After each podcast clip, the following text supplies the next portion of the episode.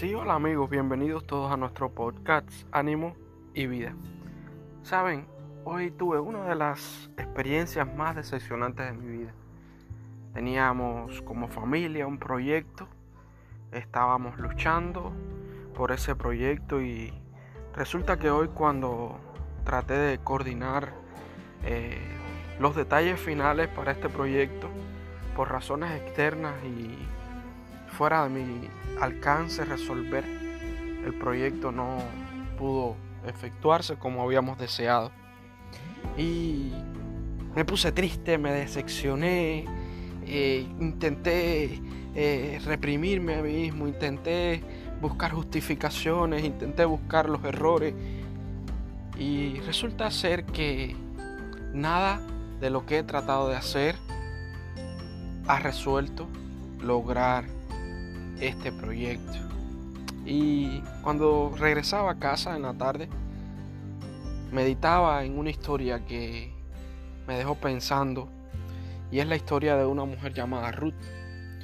Ruth era una mujer moabita cuando los tiempos de las primeras eh, la primera historia en Israel y Ruth era nuera de una mujer llamada Noemí, una judía israelita llamada Noemí.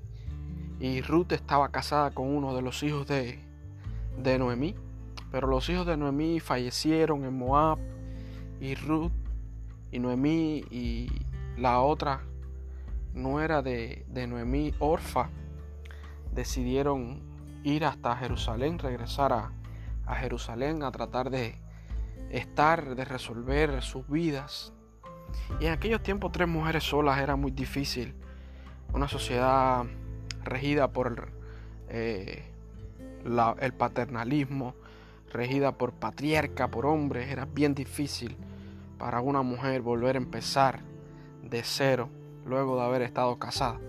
Y resulta que bueno, en la frontera de Moab con Israel, Orfa decide regresar atrás y Ruth decide continuar con Noemí en fidelidad a su suegra, en fidelidad a sus principios y en fidelidad a, a tratar de buscar un futuro mejor para su vida. Imagínense cuán difícil era para aquellas dos mujeres solas comenzar de nuevo, pero así lo hicieron. Y cuenta la historia que Ruth empezó recogiendo espigas de los campos y para una extranjera en aquel entonces y aún más siendo mujer era bien difícil sobrevivir.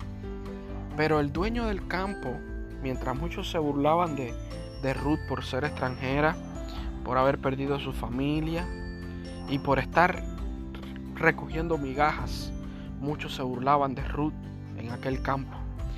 Pero lo que muchos no imaginaban era cómo iba a ser el final de Ruth. Y el dueño del campo, vos, se fijó en aquella joven. Y para terminar y abreviando la historia, Ruth terminó casándose con el dueño del campo. Ruth terminó siendo la dueña del campo. Aquel campo donde la habían humillado, aquel campo donde eh, la habían hecho sentirse inferior, aquel campo donde había derramado lágrimas, aquel campo donde había luchado por su alimento diario terminó siendo dueña de aquel campo. Contra todo pronóstico, contra todo lo que la sociedad podía decir de Ruth, Ruth terminó siendo la dueña del campo. Quizás tú estés igual que Ruth en algún proyecto de tu vida.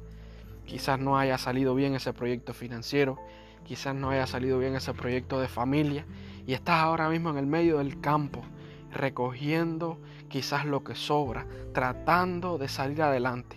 Pero déjame decirte algo, así como Ruth terminó siendo la dueña del campo, usted y yo podemos terminar siendo los dueños del campo, podemos terminar siendo los dueños de nuestro proyecto, podemos terminar con la victoria en la mano. No nos desanimemos, no perdamos la fuerza, sigamos adelante. Algo mejor nos espera y quiero terminar con esta frase. Los mejores días de tu vida aún están por llegar. Los mejores días de tu vida aún están por llegar. Nos vemos pronto. Dios le bendiga.